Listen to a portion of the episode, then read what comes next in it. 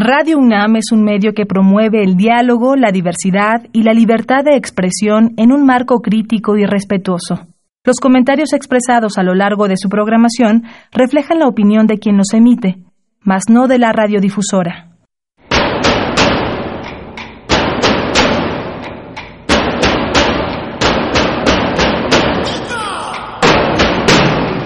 Discrepancias. Atacan a la universidad porque discrepamos. Viva la discrepancia, porque es el espíritu de la universidad.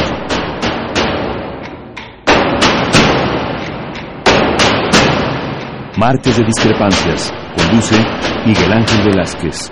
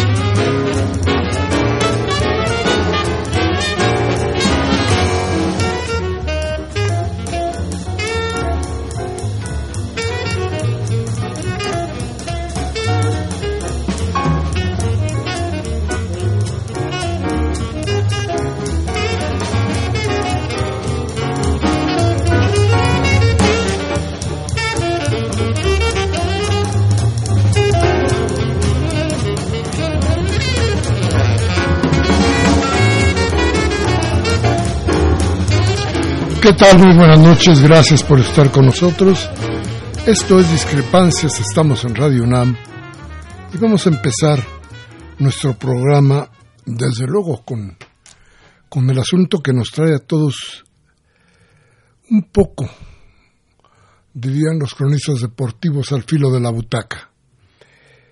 ¿Qué pasa entre México y Estados Unidos? ¿Qué sucede cuando existe una amenaza como la de Trump? ¿Qué pasa cuando hay alguien que dice que su interlocutor miente y el interlocutor dice que el que miente es el que lo acusa? ¿Qué hay realmente en todo esto? Bueno, vamos a platicar de todo esto porque es importante, porque creo que nos ha dejado lecciones definitivamente profundas. La semana pasada habíamos hablado de qué iba a suceder. Yo les decía que no veía de ninguna manera ninguna posibilidad de que México se salvara de recibir de parte de Trump y del gobierno de los Estados Unidos los aranceles. Estaba yo seguro porque lo que veía, lo que tenía frente a mí, eran datos que precisaban la debilidad de México frente a Estados Unidos, una debilidad creada a partir del acoplamiento de nuestro país con los dictámenes del neoliberalismo de los Estados Unidos, una debilidad que hoy nos cobra la conciencia, la fuerza vital, que nos hace variar muchas cosas. Y desde luego, la visión de que la mentira debe ser un arte, una parte importante del arte de hacer política. Yo creo que tenemos que hablar con, por esto porque, porque resulta que es de vital importancia para México. El asunto no terminó como se poníamos al siguiente día. Hoy tenemos que revisar una vez más qué es lo que está pasando y sobre todo los 45 días que Marcelo Ebrard y el gobierno de los Estados Unidos, es decir, el gobierno de México y el de Estados Unidos, pactaron para que cambiara de alguna manera el flujo migratorio hacia Estados Unidos. Misión imposible hasta donde podría verse. Pero, pero vamos a platicar de esto, si usted me lo permite, y si no cambia de estación. Aquí, por lo pronto, trataremos de darle la información lo más cercano a la verdad del círculo negro de la política de todas partes. Así es que buenas tardes. Vamos a un corte, le voy a dar nuestros teléfonos 55 36 8989, el da sin costo 01800 50 52 688. Vamos al corte y regresamos.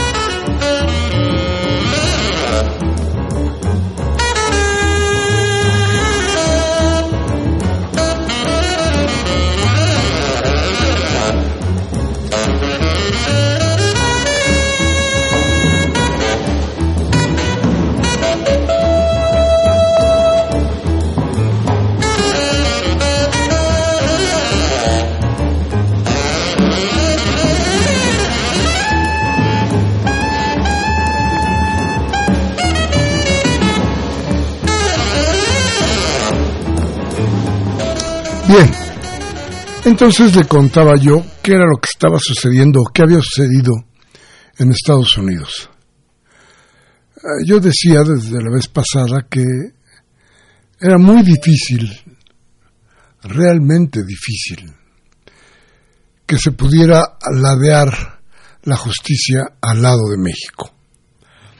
Pero algo sucedió. ¿Qué fue lo que pasó?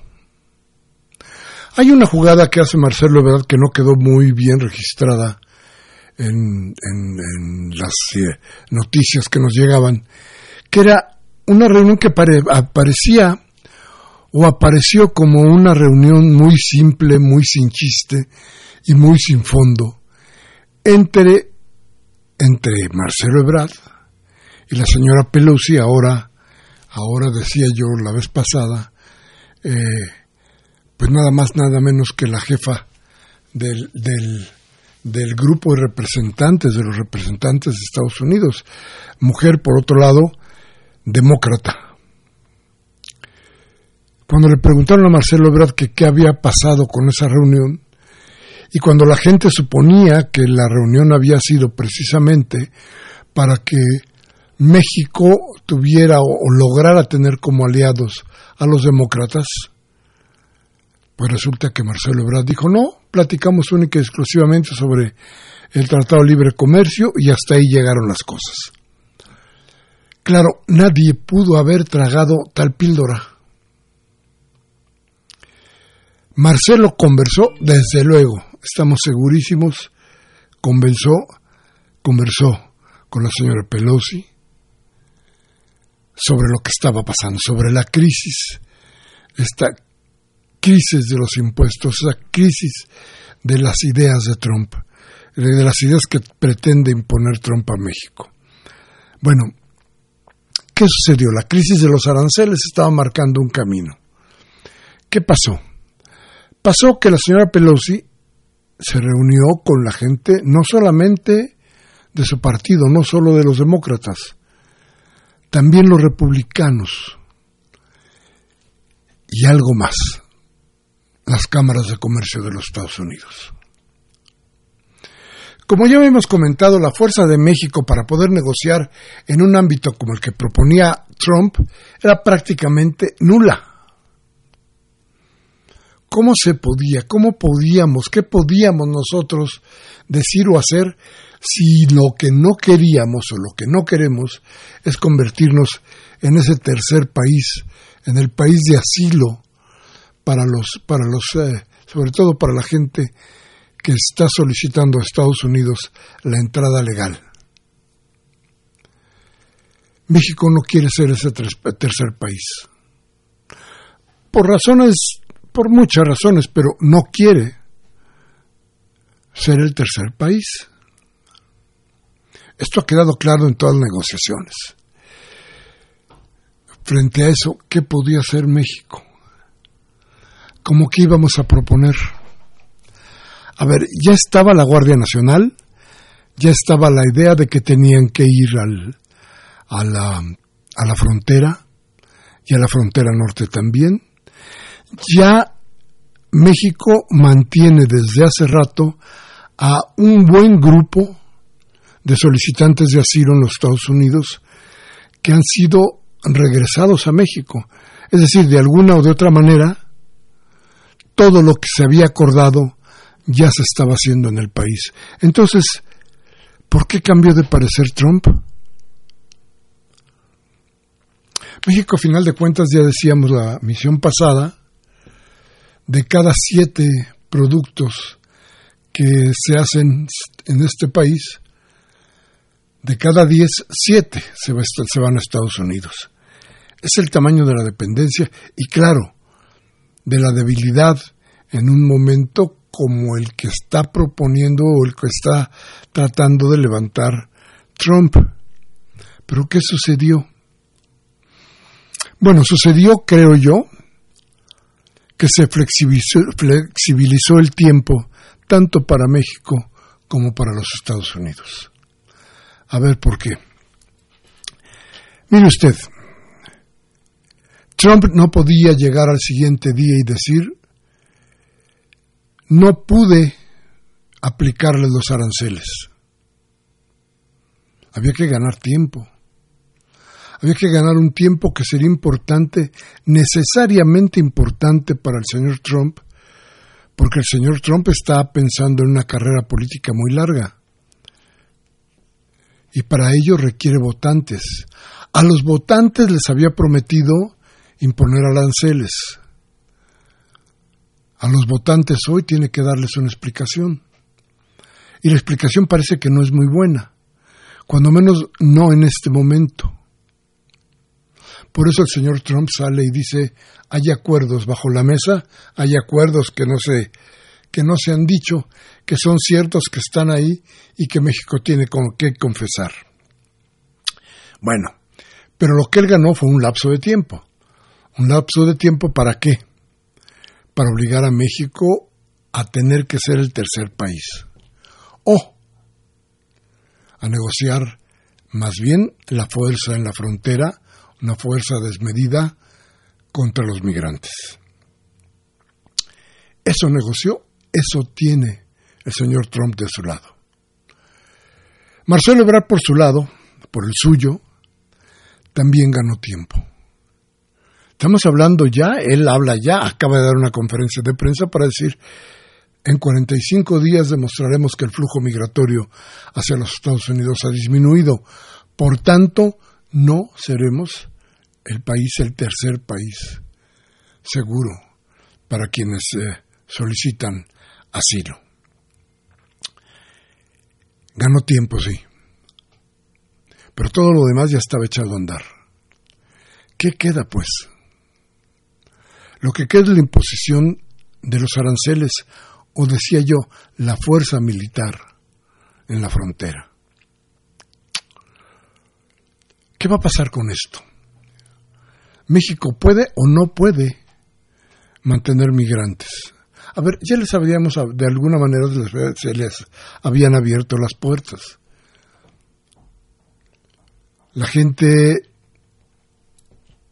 de Centroamérica vendría realmente a, a pasar con mucha tranquilidad hacia México. Pero, pero hay que hacer prevalecer la ley.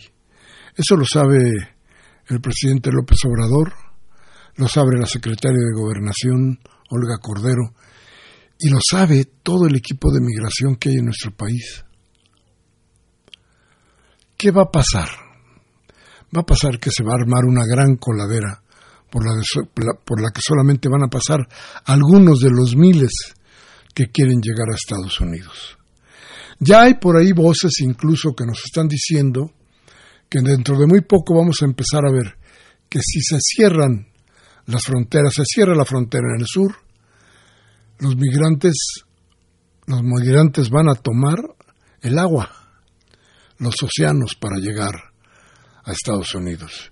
Y que entonces vamos a ver cosas tan, tan deplorables, tan terribles, como las que hemos visto en las costas de Italia o en las costas de España, de los migrantes eh, africanos que tratan de llegar a esos países buscando oportunidades nuevas. Pero bien, el asunto hoy por hoy es no nada más usar a la fuerza militar para detener el flujo migratorio. No nada más tratar de convencer al señor, al señor Trump de que no siga abusando de los débiles.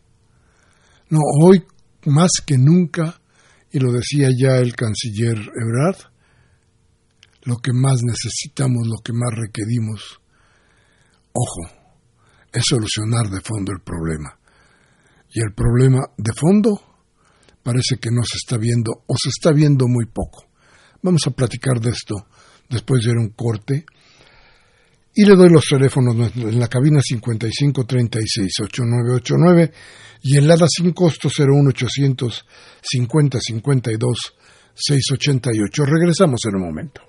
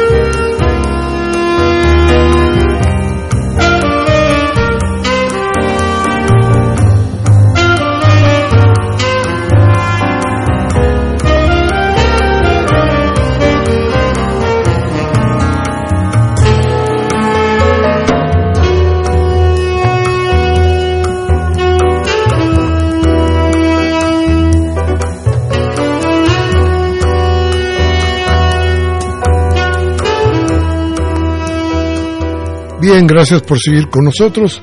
Los teléfonos en el estudio 5536-8989, helada sin costo, 01800 5052 688. Bueno, entonces hablábamos de qué va a pasar en la frontera sur. ¿Qué tanto podrían los eh, que quieren llegar a, a la frontera con Estados Unidos, qué tanto podían o qué tanto pueden tomar otras rutas? ¿Qué tanto el mar se puede convertir en esa otra ruta para que lleguen hacia los Estados Unidos?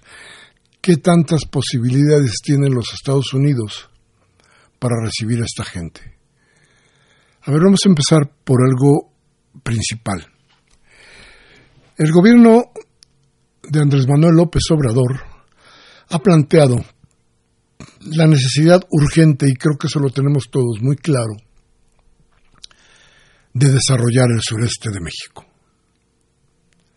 Chiapas, Tabasco, Oaxaca. Esos lugares que ya decíamos desde hace mucho tiempo se ha prometido que van a que van a sufrir un cambio y que van a dejar de ser los estados marginales de la República Mexicana. Sin embargo, eso no ha sido tan cierto. Años y años y años han pasado, sexenios y sexenios, todo el periodo neoliberal, los treinta y tantos años del periodo neoliberal, más los que usted guste anteriores, en los que se planteó y se dijo que se iba a ayudar al sureste. Hoy el sureste sigue siendo el más marginal de la República, Oaxaca sigue siendo uno de los estados más pobres, Chiapas. A ver, el momento para buscar el desarrollo de estos lugares es este. Es este porque hay la voluntad política y el plan para sacarlos de la marginación, para desarrollarlos. Los proyectos están dados, decíamos la vez pasada, desde el tren Maya, el, el, el, transísmico. Cosas que ya son importantes para ese desarrollo. Para ese desarrollo que se necesita mano de obra. Vale que esa mano de obra sean hoy, sea hoy, la mano de obra de los campesinos de México, de los indígenas de México, a lo mejor sí. A lo mejor no. A lo mejor los campesinos, la gente que está dedicada hoy al campo, quisiera tener un cambio. Y entonces a lo mejor quieren trabajar en las grandes obras que se están proyectando.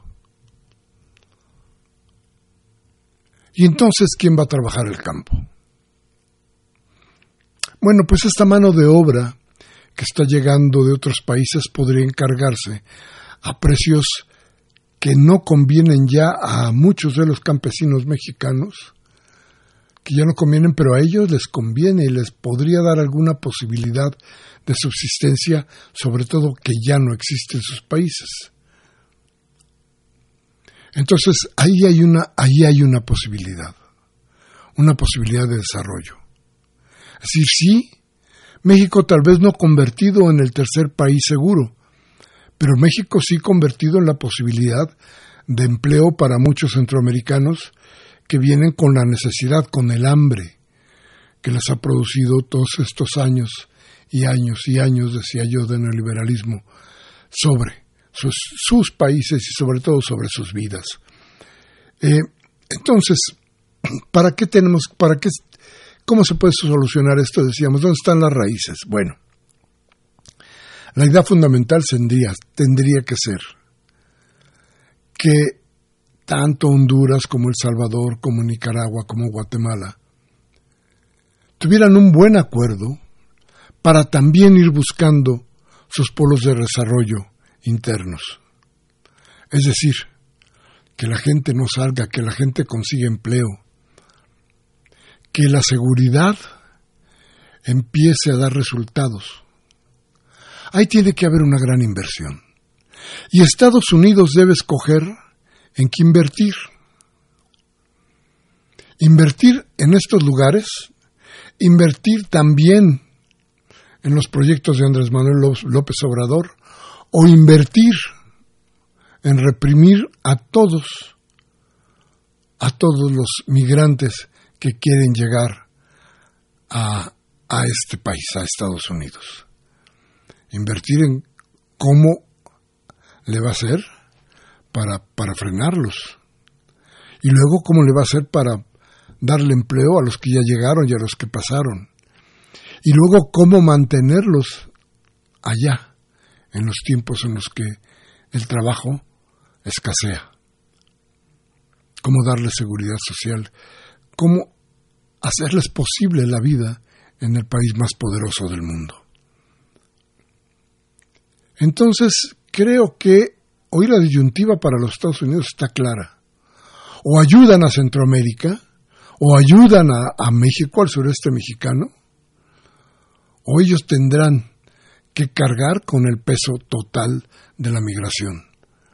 Desde luego, México podrá, podrá ser un muro, pero ese muro, ese muro nunca podrá ser tan grande como como usted lo sabe, como, como la fuerza del hambre, de la necesidad de sobrevivir de los migrantes que vienen desde Centroamérica y hoy hasta de África y de la India, de todos los países del mundo, de todos los países pobres del mundo, para decirlo con mayor claridad.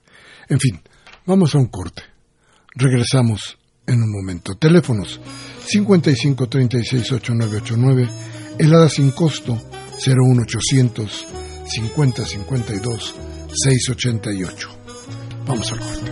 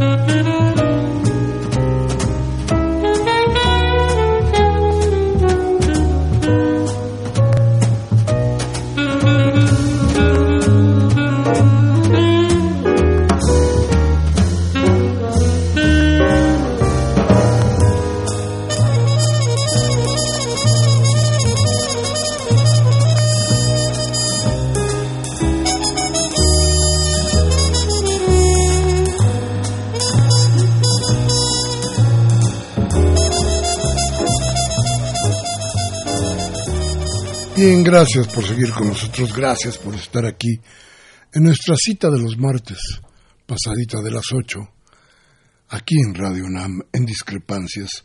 Le repito nuestros teléfonos 55 36 8989 y el edad sin costo 01800 50 52 688.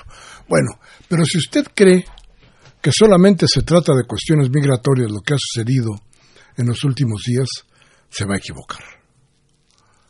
Aquí dentro las patadas debajo de la mesa están que cuidado. A ver, sin que mucho se le preguntara y sin demasiadas provocaciones, como es su costumbre, el senador Ricardo Monreal, este eh, hombre predilecto de el movimiento ciudadano, del Partido del Movimiento Ciudadano, ¿eh? aunque esté en Morelia, en Morena, este hombre es una gente cercanísima al Movimiento Ciudadano. Pero bueno, este senador, fíjese usted, vio, él, él, él tiene de veras sueños, grandes sueños, ¿eh? sueños de grandeza de verdad. Quiso, quiso gobernar la Ciudad de México. Creo que se dio cuenta en buen momento que no podía gobernar esta ciudad. Y ahora supone que quiere y que le alcanza para gobernar al país. Y Godefaul, la Ciudad de México, desde luego, ¿no? Este, pues si no es Chana, es Juana, ¿no? Entonces, este señor que ve en su primer apetito, o decía yo, la presidencia de la República, tiene enfrente a un jugador potente y importante, a Marcelo Ebrard. Y cuando se dio cuenta de cómo venía Trump armando su discurso de hay cosas que no se dijeron, inmediatamente salió, se puso frente a los micrófonos y dijo, bueno, si Marcelo miente, tiene que pagar por esas mentiras, ¿eh? Cuando Marcelo había dicho, aquí no hay nada oculto, todo está sobre la mesa. Y Trump decía, sí, pero hay cosas que no se han dicho. Y México, en México, el poder legislativo tiene que amparar los acuerdos que se, que se hicieron.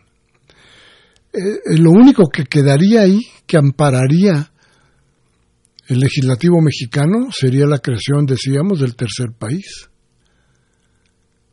Eso es lo que ya está dicho, pero Trump insiste en que no se dice tal cual y que, y que eso y que eso repercute en la política de México y en la de él, porque ya habíamos dicho, le da ganar tiempo le permite hacer ciertas maniobras. Pero, a ver, ¿y abajo? Aquí, en México, Monreal vio, pero dice, aquí esta es la mía. Y entonces, ¿qué pasó? Acusa sin acusar, es decir, usa la, la verdad para mentir y dice que él sí cree en Marcelo Ebrard, pero que si miente, entonces, entonces será, será acreedor a sanciones de ley. A ver, o le cree o no le cree, porque si no le cree, si dice que Marcelo es un mentiroso, si supone porque no le tiene confianza, o para decirlo claro, porque es su adversario político en Morena y quiere descarrilarlo, si eso supone que él puede hacer, pues entonces lo más fácil es descalificarlo de la manera que lo está haciendo, descalificarlo diciéndole que es un mentiroso y uniéndose, fíjese usted bien, a lo que Trump está proponiendo. Porque ¿quién le dice mentirosos a la delegación mexicana? Es Trump. ¿Quién avala el dicho de Trump? Ricardo Monreal. ¿Para qué? Para descarrilar a Marcelo Ebrard. Así se las juegan en la política. Así tienen la cosa en la política nacional o en la política interna de México. Pero en fin, yo creo que esto tiene que darse de veras con mucha, mucha precisión. Marcelo Ebrard acaba de decir que sí van a bajar, que sí se va a bajar el flujo de migrantes hacia Estados Unidos, lo acaba de decir en una conferencia de prensa. El presidente de México acaba de estar en la delegación Gustavo Madero, donde cabezó un mitin muy importante en el que también habló de la seguridad, en el que también tocó el tema de la migración y en el que desde luego estuvo presente la gente para apoyar las medidas que hasta ahora se están tomando. Bueno, vamos a ir a un corte, vamos a dejar aquí este tema y vamos a plantearnos, también hablando de la seguridad, qué es lo que pasa en la Ciudad de México que hoy nos tiene tan preocupados. Vamos al corte y regresamos.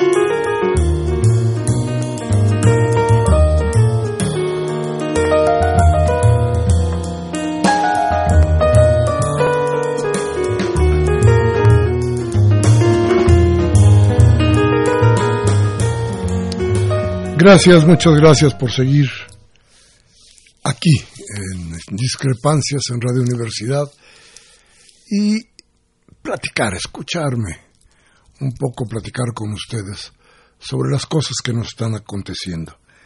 Fíjese que hablaba yo, les hablaba desde luego de cómo la mentira se había convertido en un instrumento político muy, muy poderoso. Y déjeme darle ejemplos, ejemplos eh, que hoy son más dolorosos que cuando la mentira se eh, construyó para hacernos creer cosas que no tenían ningún viso de cierta, de, ser, de, certeza. A ver, le, voy a, le voy a usted a platicar, por ejemplo, por ejemplo, le platicaré que eh, en la Ciudad de México, donde ha habido un crimen que nos ha llenado a todos de oprobio, que nos ha dejado pensando que las cosas no resultan tan, tan, tan buenas como nos están diciendo, y donde parece que sí hay una falla fuerte en la seguridad. A ver, le platico. ¿Qué pasa?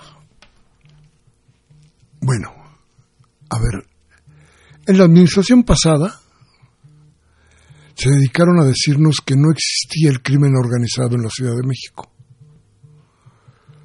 Se dedicaron a decirnos que no había, que era mentira, que hubiera no solo crimen organizado, que las cosas no sucedían como estaban sucediendo, que por ejemplo la policía, el número de policías que cuidaban la Ciudad de México era inmenso, que había eh, una preparación, una capacitación de los policías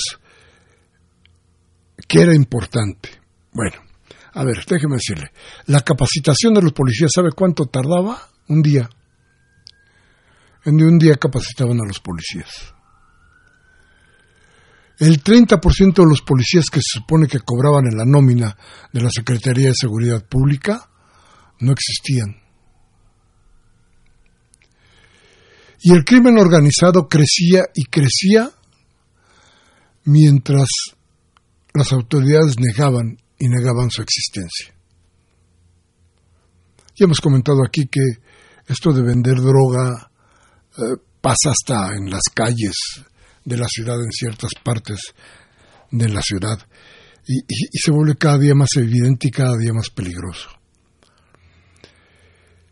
Esto sucedió entonces, se creció, creció tanto el crimen, la violencia, que hoy duele, hoy duele muchísimo para todos los que vivimos en la ciudad, para todos los que sentimos nuestra ciudad. Y fíjese usted qué, qué, terrible, porque hablaba yo al principio de la mentira. Todo esto nos hizo suponer que la Ciudad de México estaba fuera del ámbito de la violencia, y no nos decían la verdad. Y la violencia crecía y crecía. Y se nos daban 20 explicaciones para, para tratar de darnos, ¿qué le diría usted? Mejorales contra el cáncer. Sí, a veces dejábamos de sentir el dolor, pero el cáncer avanzaba, ¿eh? Avanzó tanto que hoy, cuando las cuentas están claras, espanta. Hay un joven, se apellida Ronquillo, o se apellidaba Ronquillo. Era originario de Chihuahua. Estaba estudiando en una universidad, en la Universidad del Pedregal, que no crea usted que es una gran universidad, ni con mucho.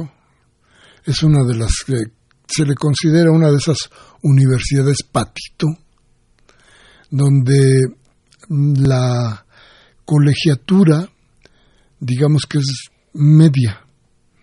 Eh, hay colegiaturas muchísimo más altas, pero aquí cobran por ahí de nueve mil pesos. Eh, y solamente cinco semestres, o solamente cinco meses, perdón. Entonces, Este joven no podíamos decir que era un joven rico que tenía... No. ¿Por qué a un joven de una universidad, si no pobre, pues muy mediana, le iban a secuestrar? ¿Por qué una banda de secuestradores iba a poner su tiempo para vigilar y actuar sobre una persona que no tiene recursos? Bueno, ya sabemos perfectamente que uno de los focos rojos de eh, en cuanto a la delincuencia está en la central de abastos. El joven Ronquillo vivía con sus tíos. Sus tíos son dueños de bodegas en la central de abastos. Es decir, es gente que maneja cantidades de dinero en efectivo muy importantes. Desde luego, alguien cercano a Ronquillo sabía perfectamente que eso sucedía, que sus tíos manejaban mucho dinero en efectivo que él tenía un carro más o menos bueno porque se lo habían comprado sus tíos. Y que no era exactamente un joven eh, en condiciones de pobreza. ¿Qué sucede? Sucede que a alguien se le ocurrió que había que secuestrarlo.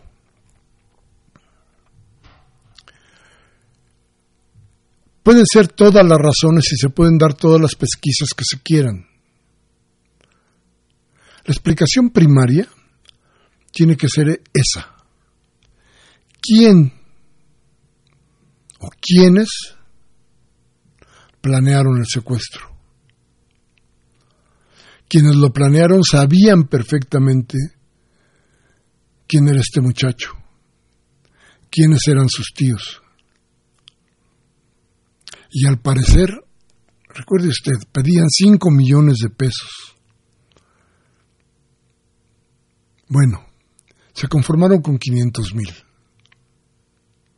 Claro, porque ya no existía el muchacho. Lo habían matado. Entonces, a ver, ¿se da usted cuenta de cómo está el asunto?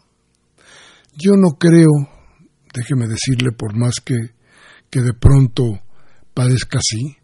Yo no creo que quienes secuestraron a Ronquillo y quienes lo mataron sean mm, una banda de, de chavos que se les ocurrió sacarle una lana al compañero.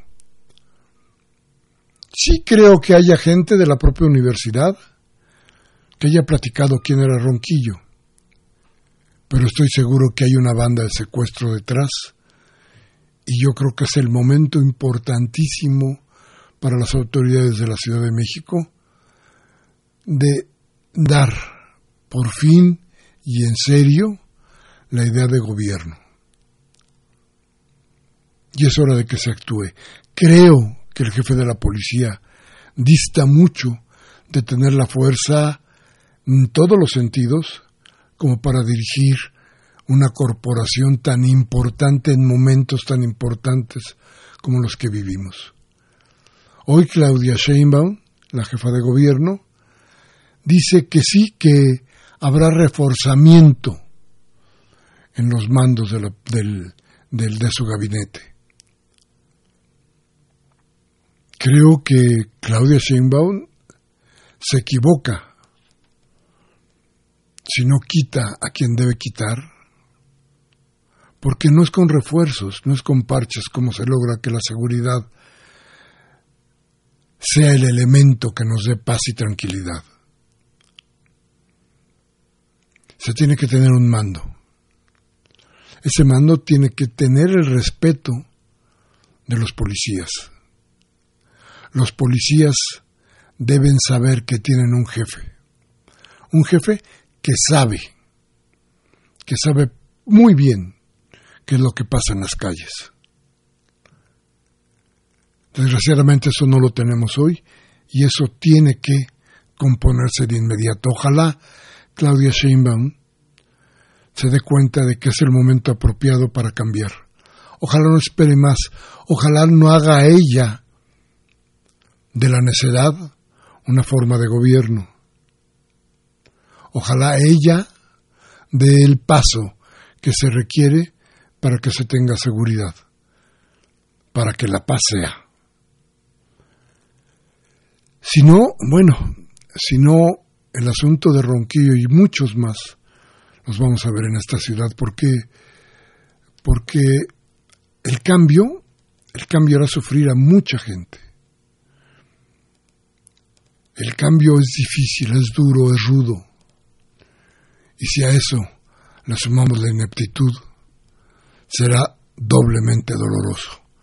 Así es que, ojalá, ojalá se dé cuenta nuestra gobernante. Bien, vamos a ir a un corte, vamos a regresar con usted dentro de un momento, vamos a ir a, a la lectura de sus, de sus, de sus llamadas telefónicas, de su voz, que es lo más importante en discrepancias. Vamos al corte y regresamos.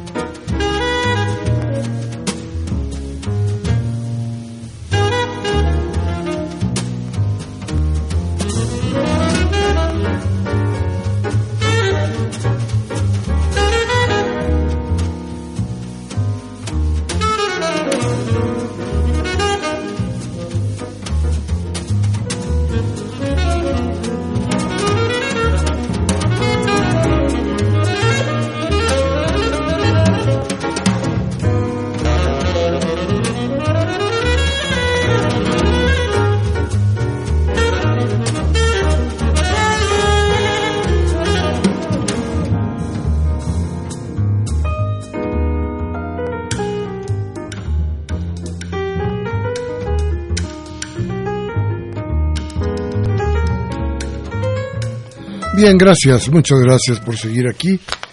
Y bueno, gracias por sus llamadas, gracias por acompañarnos en este esfuerzo que hacemos de comunicación con usted cada martes aquí en Discrepancias. Y bueno, empiezo con, con la llamada de Manuel, de don Manuel Munguía, a quien le envío un abrazo con mucho afecto. Él nos llama desde Iztapalapa y dice, el señor López Obrador está en la ruta correcta con los acuerdos pese a la voluntad anticonstitucional y la violatoria a los derechos humanos propios y extraños, pues se evitó un desastre económico muy grave.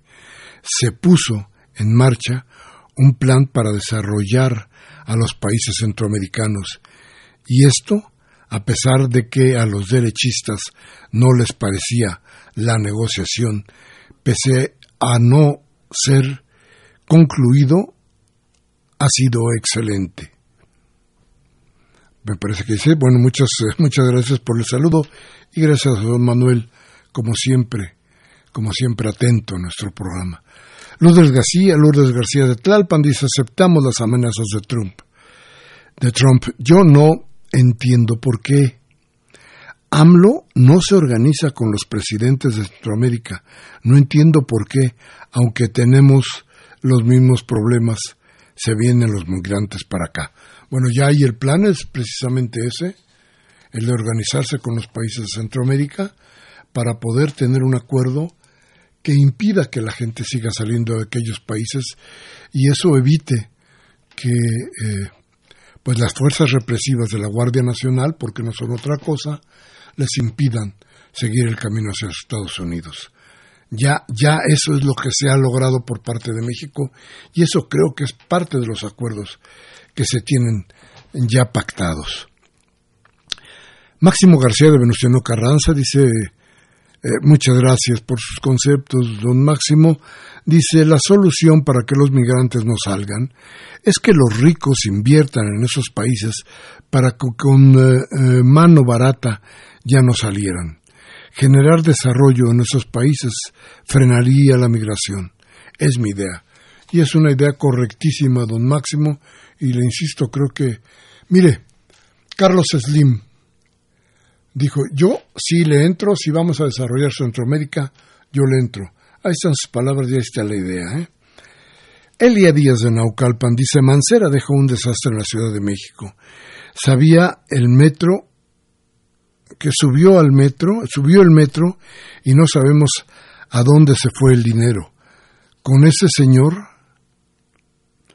diría que no había eh, con ese señor eh, que, que un señor dijera que no había problema, ya todo se arreglaba, pero pero para acabarla ahora a nadie le toca, no entendí absolutamente nada, pero bueno, así me pasaron esta llamada. Ángel Cervantes me dice, estimado tocayo, don Ángel, un abrazote.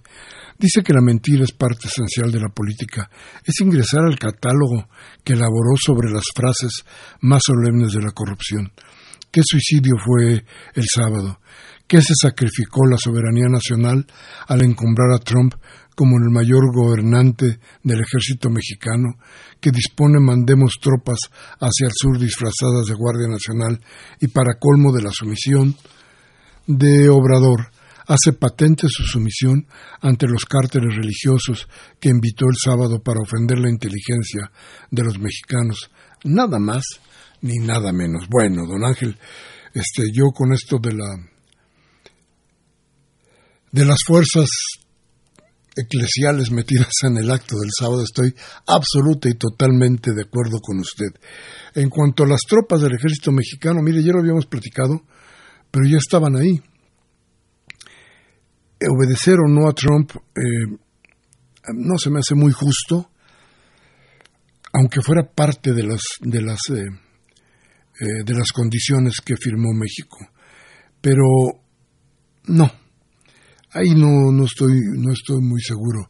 Y mire, si realmente se hubiera encumbrado Trump, tenga la seguridad de que estaría calladito o tendría un discurso diferente al que hasta, al que hasta hoy ha manejado y no habría culpado a México o no lo hubiera acusado de haber dejado en lo oscurito algunos de los términos de los acuerdos que se tomaron. No, creo que Trump está preocupado. Algo, algo pasó ahí adentro. Le decía yo, revisaremos más adelante qué sucedió con unos y con otros, ¿eh? con demócratas y con republicanos. Ya veremos, ya veremos qué sucede con esto. Bueno, Gabriel Campos. Don Gabriel nos dice, ¿cuándo hablará usted, señor, de las grabaciones eh, de Pegaso? ¿Se acordará de los periodistas que fueron espiados en el sexenio de Peña Nieto? Ahora sí salió la famosa y célebre iglesia ayudando a la gente de poder que dice dinero y está haciendo, y haciendo misas. No son los ricos, pero que se acuerde de que la gente pobre que no dice nada. Este, a ver, déjenme ver lo de, lo de las grabaciones de Pegaso. Em, vamos a buscarlo, vamos a buscarlo. Si tiene usted razón, vamos a hacerlo. Jaime Rojas de Tlalpan dice, un disque historiador de Radio Fórmula anda diciendo que no se puede apoyar a los municipios donde se van a generar negocios muy interesantes, gasolinerías, refinerías, telefonía, etcétera, porque esto este cuate, porque este cuate dice que los artículos constitucionales 25, 26 y 28 no lo permiten, pero eso es falso. Así es que así que se caigan con su porcentaje a los municipios. Gracias, don Jaime. Rubén Pinto de Catepec.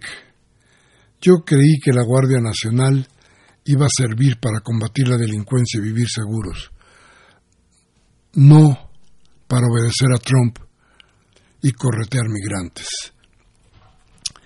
Don Rubén, también le digo lo mismo, ¿eh? mire, yo creo que, que no es tan así. Yo creo que, fíjese usted qué difícil sería ahorita plantearlos que estuviéramos frente a los aranceles. ¿Cómo nos íbamos a defender? Yo no estoy de acuerdo con que haya militares en el sur. ¿eh? Creo que creo que es una de las de las formas más denigrantes para el ser humano enfrentarse enfrentarse a un ejército regular, enfrentarse a una Guardia Nacional entrenada como la Guardia Nacional que se ha mandado para allá. Yo no, estoy de acuerdo con eso, pero, pero yo tampoco creo que se esté obedeciendo a, a Trump.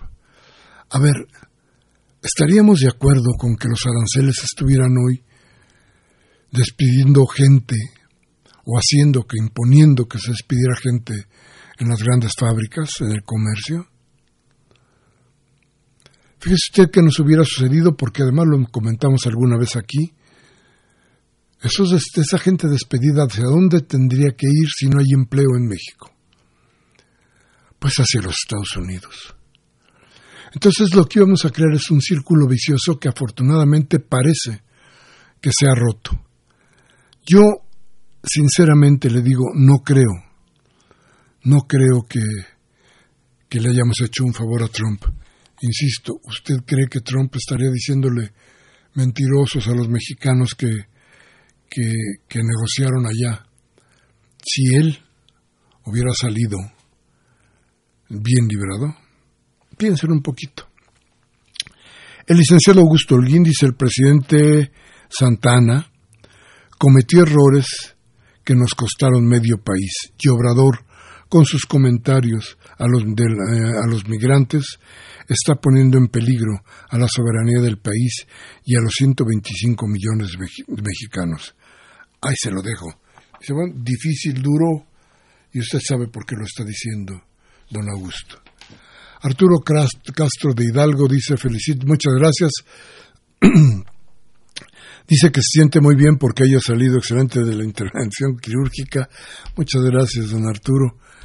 Muchas gracias por sus deseos. Y eh, Rosario Velázquez dice, la verdad es que hay que eh, notar las mentiras en nuestra historia se marcan y hay, y hay que dar um, dice que son, no son Estados Unidos, dice históricamente, estamos históricamente en nuestro territorio. Trump solo remarcará nuestra línea divisoria, pero sigue siendo nuestro territorio. Creo que eso está absolutamente claro, doña Rosario Velázquez. Qué bonito apellido. Doña Rosario, muchas gracias por sus llamadas. Se nos acabó el tiempo. Y este martes 11 de junio del 19, Humberto Sánchez Castrejón estuvo en los eh, controles técnicos, Liliana Ganal, Galán, en la asistencia de producción Baltasar Domínguez, como es costumbre, no vino al programa, pero bueno, ahí se lo, dejamos a él y a su conciencia, desde luego, y a la nómina, a ver si algo pasa. Pero en fin, gracias por estar con nosotros. Y yo le digo, como siempre, si lo que hemos dicho aquí le sirve, tómese mañana un café con sus amigos, hable con ellos, platíqueles de lo que aquí hablamos. Pero si no, cámbiele a Radio Fórmula, cámbiele a MBS. Va a ver que ahí le van a secuestrar la voluntad del cambio. Hasta la próxima.